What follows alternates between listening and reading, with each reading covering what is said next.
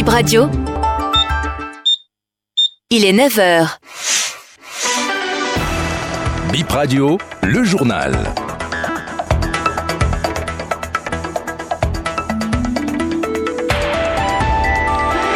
La plateforme électorale des organisations de la société civile appelle à une relecture collective et inclusive du code électoral. C'est une méthode qui va permettre d'avoir une loi électorale fiable et stable selon l'organisation.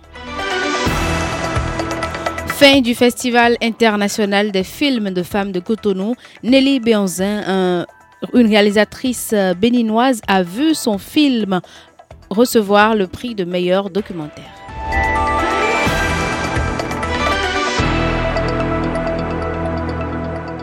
Bonjour à toutes et à tous. La plateforme électorale des organisations de la société civile du Bénin appelle à un cadre de relecture du code électoral plus inclusif.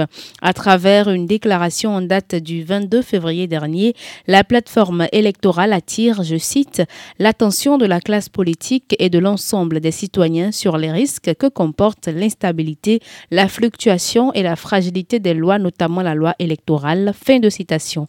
Elle propose que toutes les parties prenantes participent à la relecture du code électoral afin que cette loi soit approuvée par l'unanimité. Selon la plateforme électorale, ceci va permettre à la société civile de se baser sur une loi stable pour faire son travail citoyen de façon efficace.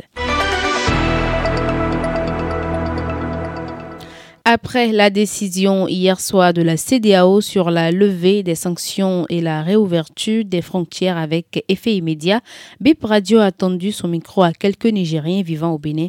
Voici leur réaction la décision qui a été issue de cette assise est aujourd'hui comme une victoire à l'égard des pays de l'État du Sahel, plus précisément AES. Parce que si vous constatez aujourd'hui, depuis le 26 juillet à nos jours, la CEDEAO a tout fait pour pouvoir agenouiller le Niger, le Mali, le Burkina Faso face à ces sanctions. Mais aujourd'hui, par la grâce d'Allah, le Niger a continué à résister. Aujourd'hui, je dirais Alhamdulillah parce que le Niger a remporté ce bras de fer. Concernant la levée des sanctions imposées malhonnêtement contre le Niger, nous dirons tout simplement Dieu merci. Puisque étant donné que la CDAO a compris que c'est vraiment un jeu qui ne devrait pas faire. Donc elle commence à appliquer les règles dont elle a violé. Vraiment, je crois que la CDAO va revenir sur le même pied d'égalité pour traiter les autres pays, les États membres. Donc je dirais Alhamdulillah.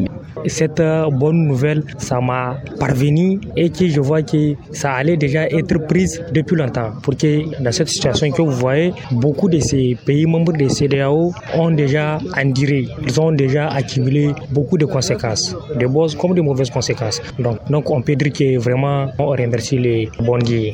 Je dirais que vraiment ils ont bien pensé pour que cette même organisation reprenne sa valeur. Donc il faut penser à ce genre de décision. Puisque nous pouvons dire que c'est vraiment possible à ces trois pays de pouvoir se revoir au sein de la CDAO.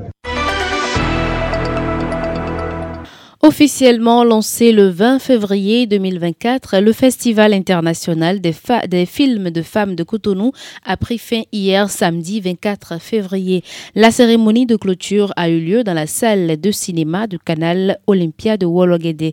Notons qu'à l'issue de la soirée, la réalisatrice béninoise Nelly Béanzin a vu son film documentaire Corps de femmes distingué Amazon du documentaire. On l'écoute au micro de Emeda Cruz. J'ai compéti au FIF Cotonou avec un documentaire nommé Corps de femmes qui a remporté ce soir le prix du meilleur documentaire au FIF Cotonou. Je suis hyper contente.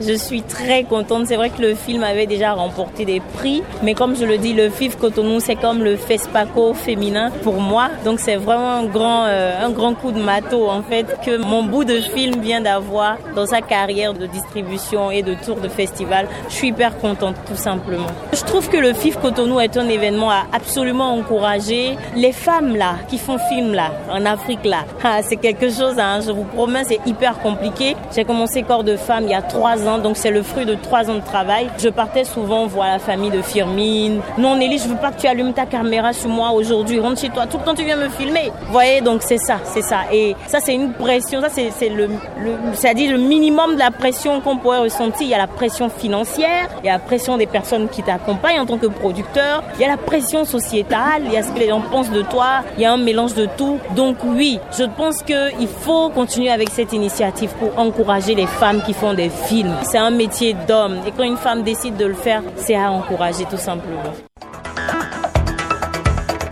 C'est sur ce son que BIP Info 9h de ce jour se referme. Merci à vous de nous avoir suivis et bonne journée à vous.